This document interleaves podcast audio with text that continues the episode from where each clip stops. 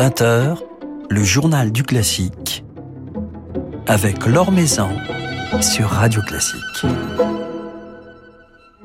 Bonsoir à tous. Il s'appelle David Salmon et Manuel Vieillard et forment un duo, un jeune et formidable duo de piano à quatre mains, récompensé l'année dernière au prestigieux concours ARD de Munich. Et c'est un nom aux références schumanniennes qu'ils ont choisi, le Geister Duo. Alors leur premier album vient de paraître chez Mirare et ils seront à cette occasion à notre micro ce soir. Thierry Hillerito du Figaro nous rejoindra ensuite pour nous dresser le portrait d'un autre jeune pianiste également à l'honneur dans l'actualité discographique Jean-Paul Gasparian. Avant cela, notre petit tour d'horizon de l'actualité musicale. Une initiative insolite et surprenante tout d'abord, celle du jeune artiste numérique brésilien Hidrelé Diao, qui publie régulièrement sur son compte Instagram des représentations de personnalités telles qu'elles pourraient être aujourd'hui. Alors il vient de réaliser des portraits particulièrement réaliste de quatre compositeurs, Mozart, Beethoven, Bach et Chopin, et cela grâce au recours à l'intelligence artificielle et à des techniques 3D.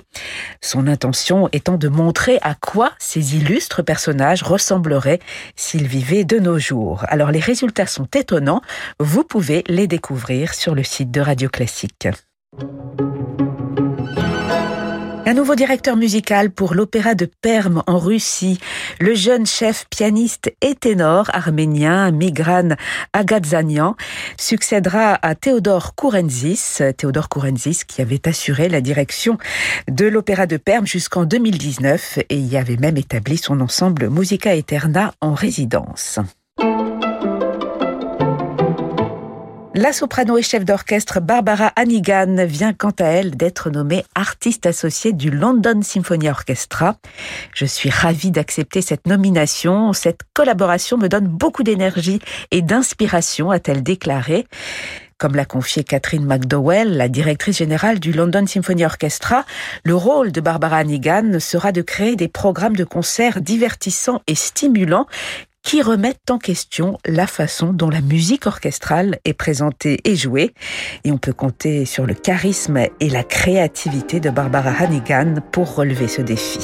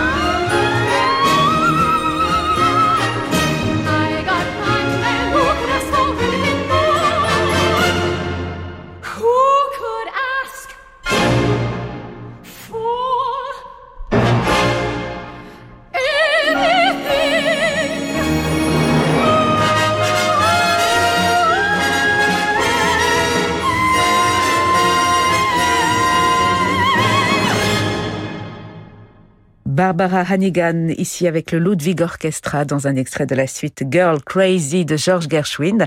Barbara Hannigan, toute nouvelle artiste associée du London Symphony Orchestra. L'Or Maison sur Radio Classique. Nos invités ce soir forment un duo, duo de piano qui s'annonce comme l'un des plus prometteurs de la nouvelle génération. Mais contrairement à ceux formés par Emmanuel Strosser et Claire Désert, Christian Ivaldi et Noël Lee ou encore Tal et Groteusen, quelques-unes de leurs références, ils ont choisi de cacher leur propre identité derrière le nom de Geister Duo. Ils s'appellent David Salmon et Manuel Vieillard et sont avec nous ce soir. Bonsoir à tous les deux. Bonsoir. bonsoir. Pourquoi ce choix de donner un nom à votre duo et quelque part euh, de s'effacer derrière ce, nom C'est une démarche euh, très humble. Bah, en fait, c'était une manière de, marquer le coup euh, par rapport à, notre direction en tant que duo, c'est-à-dire qu'on n'est pas deux personnes qui font des concerts ensemble, on se considère vraiment comme un duo à part entière. Dans ce cas de figure, ça nous, ça nous paraissait tout à fait naturel de choisir un nom d'entité pour que les gens nous reconnaissent pas en tant que Manuel Villard et David Salmon, mais que les gens nous reconnaissent en tant que Geister Duo, donc une unité au singulier. Euh, voilà, c'était l'intérêt. Donc euh, l'idée de, mettre en avant l'art du duo comme comme un genre à part entière, comme le genre du quatuor à cordes, euh, par exemple. Oui, voilà, tout à fait. C'est quelque chose. le quatuor, c'est quelque chose avec lequel on a on a une affinité particulière. On aime beaucoup à à dire que c'est quelque chose de très proche dans la démarche. Justement, personne se poserait la question si, quand un quatuor a un nom, de, de se dire oui, alors pourquoi ils ont pris un nom, etc. Et c'est vrai que c'était une manière de d'entériner un peu ce côté euh, du duo en tant qu'ensemble, vraiment en part entière, effectivement. Un duo de piano comme un quatuor à cordes, c'est un son et non euh, deux individualités. On peut le définir de, de cette façon-là. Euh, oui, oui, exactement. Et en fait, euh, tout notre travail, c'est d'essayer de trouver une direction commune, une vision commune dans les œuvres. Donc ça passe par beaucoup de conversations, beaucoup de compromis l'un vis-à-vis de l'autre, mais mais on considère pas du tout ça comme une espèce de une espèce de combat entre nous ou une espèce de guéguerre pour savoir qui va jouer le plus vite ou qui va jouer le plus fort. On est vraiment plutôt dans une approche de fraternité, quoi, à essayer de, de trouver un équilibre entre nous, etc., et de former cette direction commune dont je parlais tout à l'heure.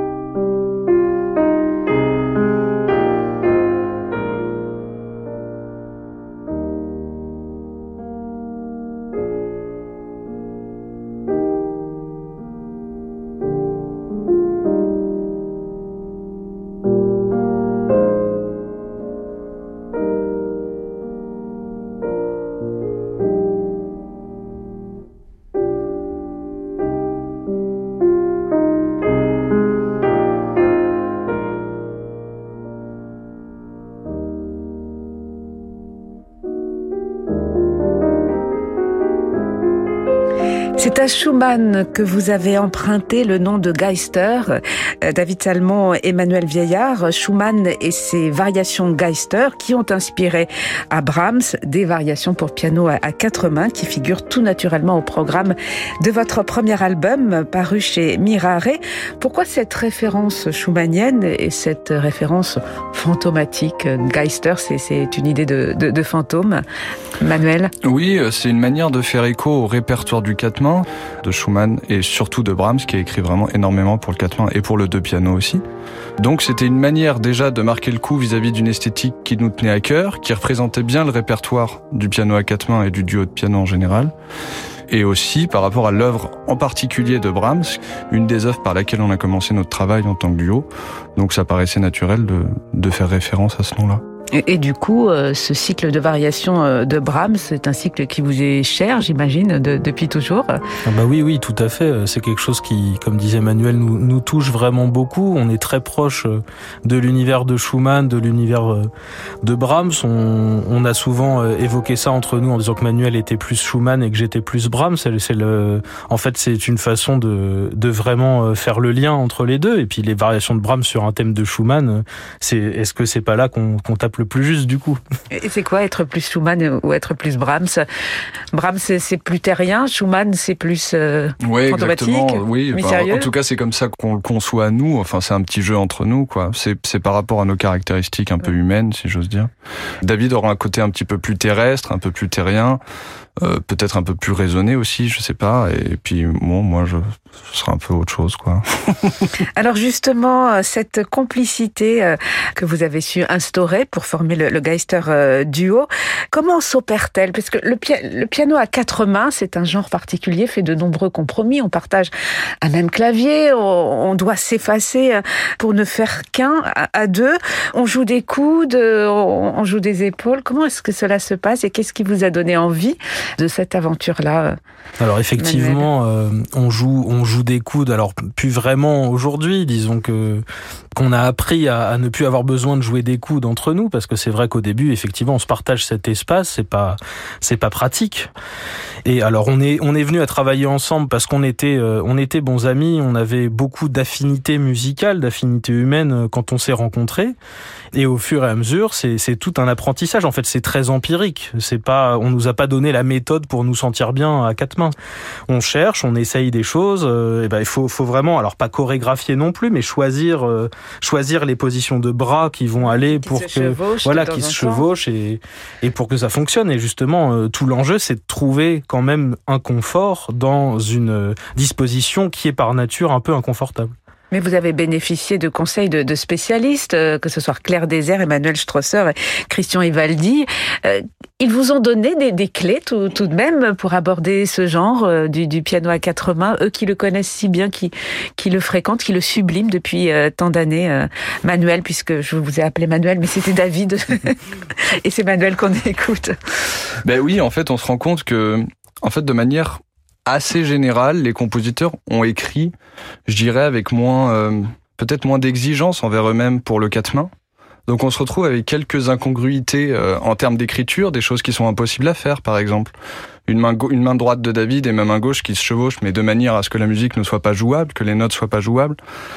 Donc c'est vrai que le fait d'avoir euh, travaillé avec Claire, Emmanuel, Christian, des gens qui connaissent très bien ce répertoire, en fait, ça nous a permis de, de nous éloigner un petit peu de ce qu'on cultive un petit peu en, en, cursus solo, en piano solo, c'est-à-dire un respect zélé de la partition, si j'ose dire, parce que dans l'écriture du quatre mains, il y a des choses qui sont simplement impossibles. Et donc, ils nous ont donné des clés. Ils nous ont dit, par exemple, ce passage-là, bah, tu joues pas ces notes-là, ou tu joues ces notes-là et tu joues pas ces notes-là, parce que c'est la seule manière de faire sonner le passage. Donc, il y a ce travail aussi qui est intéressant en termes de, voilà, de partage de, de partage d'espace et il y a le même travail qui se fait en termes d'orchestration aussi.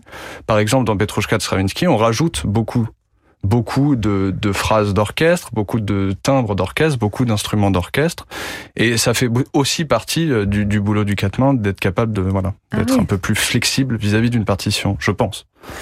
Alors votre duo, le duo Geister, a été récompensé l'année dernière au concours euh, ARD de Munich, autant dire l'un des concours les plus prestigieux au monde, dont vous avez remporté le, le premier prix. Euh, qu'est-ce que ce concours euh, vous a ouvert comme voie? Bah, déjà, la première chose, c'est que ça, ça concrétise vraiment euh, un, je dirais pas un objectif, mais un chemin qu'on avait pris. Euh, en quelque sorte, ça nous rassure dans le chemin qu'on a pris parce que parce que c'est des choses où on s'est engagé vraiment euh, à bras le corps dans cette formation qui est assez inhabituelle finalement et d'autant plus à notre âge. C'était une très grande reconnaissance ce concours, en, du coup en septembre dernier. Et qu'est-ce que ça nous apporte? Ça nous ouvre, bah, ça nous ouvre déjà un chemin de plus de concerts et c'est vraiment très réjouissant. Ça, nous pousse à, à, vouloir défendre ce, ce, répertoire encore plus, en fait. Ça nous, et ça nous permet de le, de le diffuser un petit peu plus, d'être un peu plus, que le répertoire soit un peu plus visible aussi.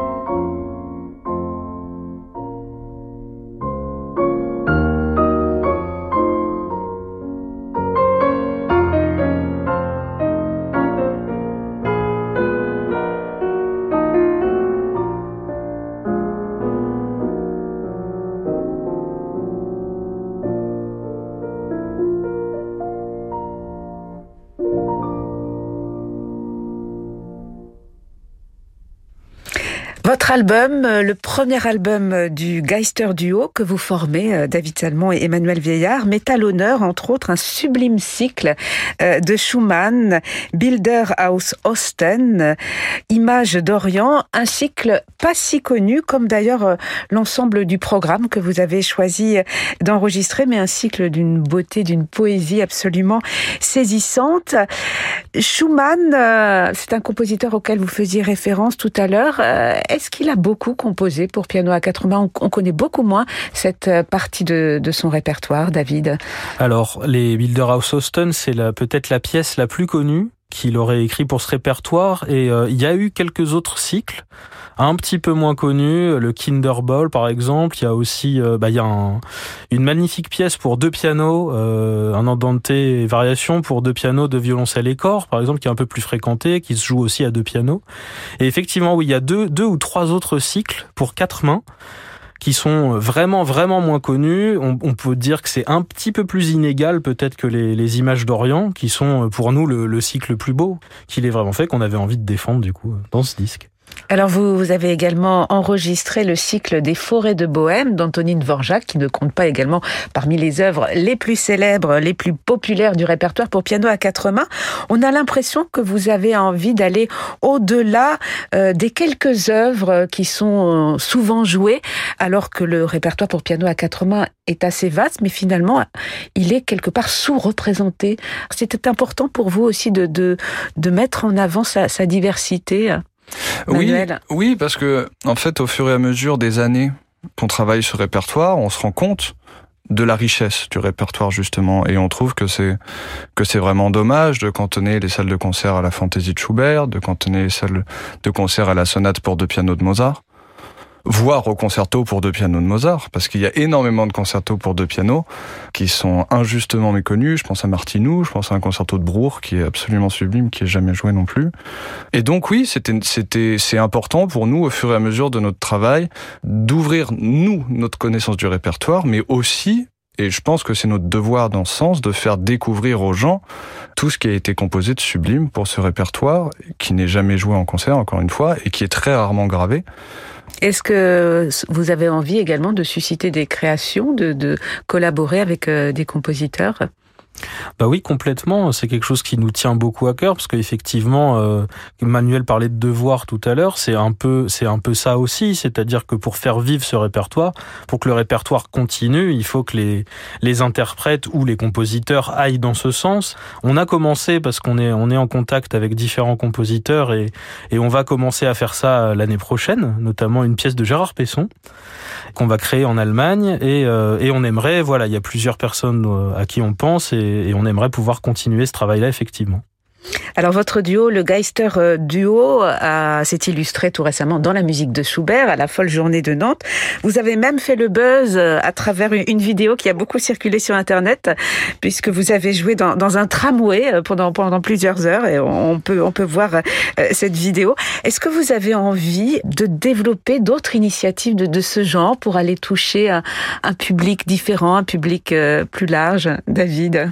Alors l'initiative, il faut savoir que l'initiative n'est pas venu de nous, bien sûr. et, vous l'avez assumé. Et on hein. l'a, voilà, on l'a assumé tout à fait. Et c'était finalement, on, on, y allait sans savoir euh, à, quoi nous attendre un petit peu. Et en fait, c'est, ça a fini par être assez émouvant parce que euh, on, a senti qu'il pouvait y avoir dans un lieu aussi insolite qu'un tramway une qualité d'écoute. Enfin, on a ressenti ça tous les deux, j'ai l'impression.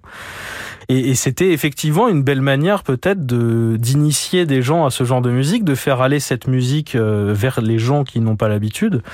Après, euh, on a on a des on a moins d'idées que peut-être des organisateurs comme René Martin, le cas échéant, pour créer ce genre de choses. Mais en tout cas là, on était ouvert et ça s'est super bien passé. Effectivement, après coup, c'était assez émouvant. Alors, vous retrouverez une scène euh, traditionnelle en France au mois d'avril. D'ici là, vous allez donner toute une série de concerts en Espagne et en Allemagne notamment. Vous retrouverez en France le 7 avril à la salle Corto. Euh, dans quel programme, le, programme de, de, ce disque? Alors, on aimerait bien sûr jouer une grande partie du disque. C'est un, donc un concert qu'on fait avec les nouveaux virtuoses.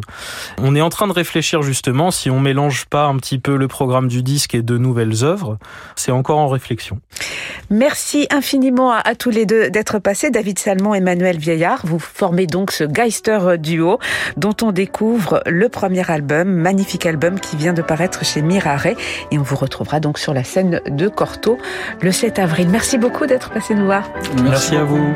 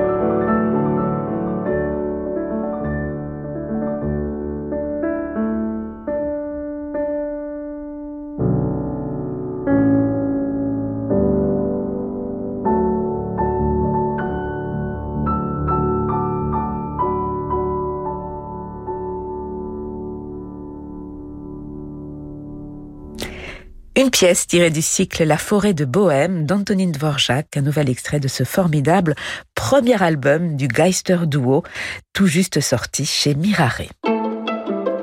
Nouvelle génération de Thierry Lériteau avec le Figaro. Bonsoir Thierry. Bonsoir alors. Alors ce soir, un pianiste qui, en dépit de son jeune âge, n'est plus tout à fait une révélation. Hein. En effet, Laure, puisqu'à 26 ans, Jean-Paul Gasparian s'est déjà fait connaître des mélomanes avec deux premiers disques très remarqués consacré pour l'un au maître russe et pour l'autre à Chopin. L'an dernier, il est même passé à deux doigts le comble pour un pianiste du Sésame dans la catégorie Révélation instrumentale des victoires de la musique classique pour laquelle il avait été nommé, ce qui ne l'a pas empêché de poursuivre son irrésistible ascension et de s'affirmer toujours un peu plus comme l'une des étoiles montantes de la jeune scène pianistique française.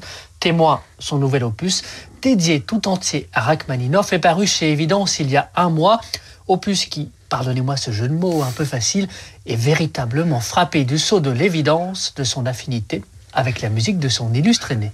Alors il faut dire, Thierry, que la musique russe est pour le jeune Jean-Paul Gasparian comme une seconde nature. Hein.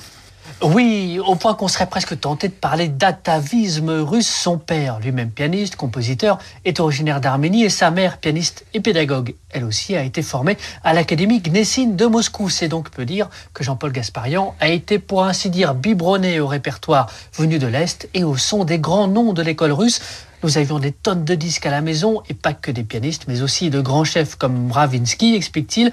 Une école de l'écoute, donc, qui s'est rapidement transformée en école du toucher et de la liberté au contact de deux mentors pour qui le piano russe n'a pas de secret, Tatiana Zelikman et Eliso Virsaladze, auprès desquels il s'est perfectionné. Deux enseignements aussi complémentaires que contradictoires. Oui, et ce n'est d'ailleurs pas pour déplaire à notre pianiste premier prix de philo au concours général des lycées. Jean-Paul Gasparian ne sait que trop bien la valeur du contradictoire. Ne lui demandez pas de définir l'école russe ou française du piano. Celle-ci recoupe des traditions qui peuvent être totalement opposées, argue-t-il, à juste titre, soulignant les différences d'usage des pédales ou de conception du son chez ces deux professeurs, mais rappelant que c'est précisément ce creuset d'influences contradictoires qui lui a permis de déterminer son propre jeu et son identité de pianiste, une identité construite sur un savant mélange de rigueur interprétative et de liberté de phraser. Une ambivalence, tirée qui n'est pas totalement étrangère à sa passion pour Rachmaninoff. Sans doute pas, alors. Il le reconnaît d'ailleurs, il y a dans les enregistrements, par le compositeur lui-même, quelque chose de l'ordre de l'apprentissage de la liberté, un mélange de quelque chose de très noble et d'en même temps très improvisé, résume-t-il. Ce mélange d'expressivité ardente et de souffle épique, sous cette allure tellement austère, m'a toujours beaucoup intéressé une ardeur et un souffle que l'on retrouve dans le présent enregistrement bâti autour de la deuxième sonate de Rachmaninoff.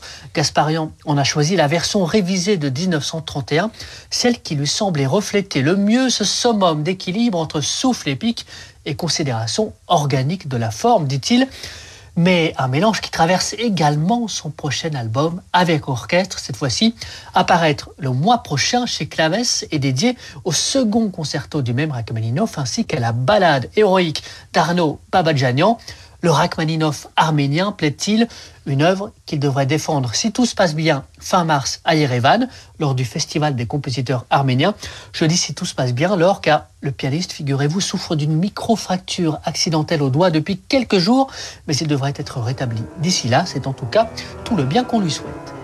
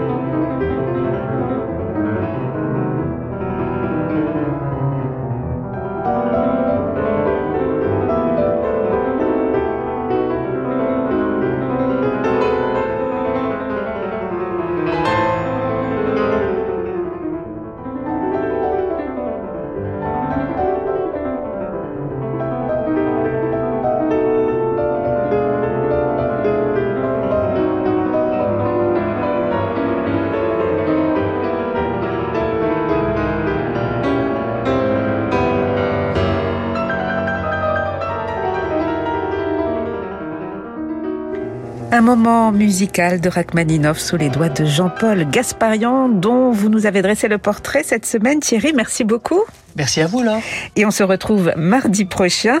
Un grand merci à Bertrand Dorini pour la réalisation de cette émission. Demain, c'est la pianiste Béatrice Beru qui sera notre invitée. Mais tout de suite, je vous invite à prolonger cette soirée en musique avec Francis Drezel.